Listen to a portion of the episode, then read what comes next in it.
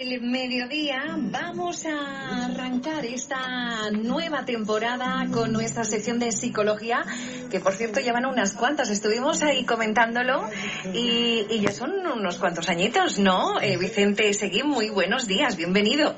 Hola Pepa, ¿qué tal? Encantado de volver y, y bueno, sí, unos añitos llevamos ya, desde 2018 si no me y, y tratando temas, porque estuvimos ahí repasando y temas súper interesantes y siguen habiendo temas tan interesantes como el que vamos a hablar ahora, que por cierto esta mañana le comentaba a Miriam que me preguntaba y yo digo, pues mira, te lo puedo explicar porque yo sufrí en una ocasión eh, un episodio de parálisis del sueño y, la verdad es que lo pasas realmente mal. Incluso también seguidores de nuestra cuesta- cuenta de Instagram también han contestado que, bueno, que, que también les ha pasado y que mm, dice, pero es tremenda la sensación eh, de impotencia y terror que provoca.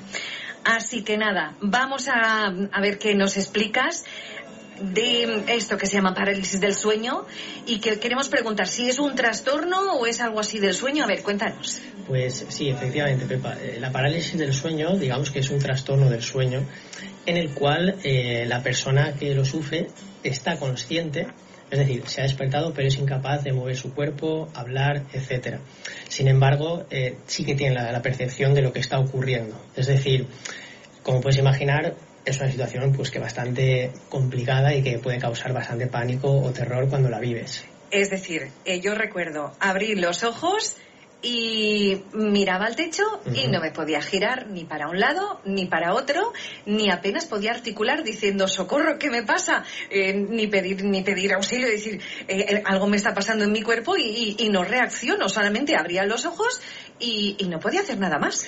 Correcto, suele ocurrir que en el espacio en el que empezamos eh, o bien a dormirnos o bien a despertarnos, es mucho más frecuente cuando nos despertamos obviamente, este estado de duerme vela es cuando suele ocurrir este tipo de, de proceso o de, o de trastorno, podríamos decir. Da un poquito de miedo. Es cierto que, que Y puede- terror. Ajá.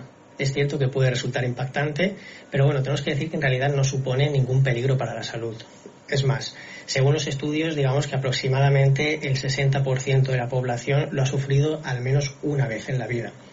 Pero bueno, no- a pesar de que puede parecer un número elevado, tenemos que tener en cuenta que sería una probabilidad muy baja teniendo en cuenta la cantidad de veces que realizamos el acto de dormir. Es decir, todos los días como mínimo una o dos veces, con lo cual que te ocurra una vez eh, al 60% de la población a lo largo de tu vida, pues es relativamente muy bajo. ¿Y por qué ocurre esto? ¿Por qué ese parálisis del sueño?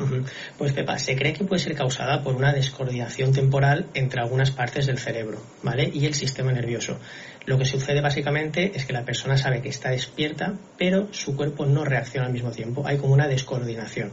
Y a partir de ahí surge pues, toda la sintomatología eh, ansiosa, de terror, de pánico, etcétera, que, que se experimenta. Ujú. Suelen pasar unos cuantos minutos, o por lo menos tienes la percepción de que pasan unos cuantos minutos. Eh, ¿Qué podemos hacer al respecto? Pues mira, en realidad, Pepa, no hay mucho que podamos hacer al respecto, ¿vale? Que se sepa, pero sí que es verdad que esto eh, que ocurre se ha asociado con diferentes eh, trastornos o distintas variables, como por ejemplo el no dormir suficiente, el tener patrones de sueño irregulares, como puede ser el jet lag, las personas que a lo mejor tienen cambios de turno variables, eh, padecer apneas del sueño, cuando no puedo respirar, necesito alguna asistencia, estar atravesando también periodos de estrés- de estrés excesivo o padecer trastornos también como depresión, ansiedad, etcétera.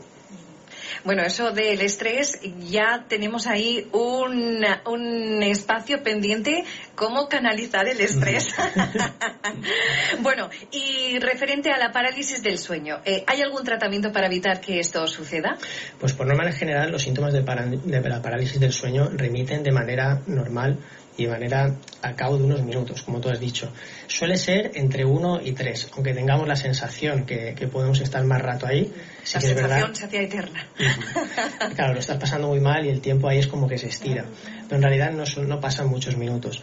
Digamos que desde esta perspectiva mm, yo recomendaría que en caso de que, se persistiese, que persistiesen o se, se diesen muy a menudo, la asistencia a un profesional, tanto un médico generalista para ver si hay algún trastorno a nivel neurológico, como a un psicólogo para ver si podemos analizar algunos factores que nos están llevando al estrés o alguna de estas cositas que hemos comentado que están haciendo que, que Provocar, ¿no? Exacto. Bueno, y Vicente, ¿dónde te podemos encontrar? Pues mira, me puedes encontrar a mí en, el, en la calle Campos, en el número de teléfono 630-6591-66 y como os he dicho, en la web vicentesegui.es. ¿Te quieres venir dentro de dos semanitas? Aquí estaremos, por supuesto, encantado. Yo te espero.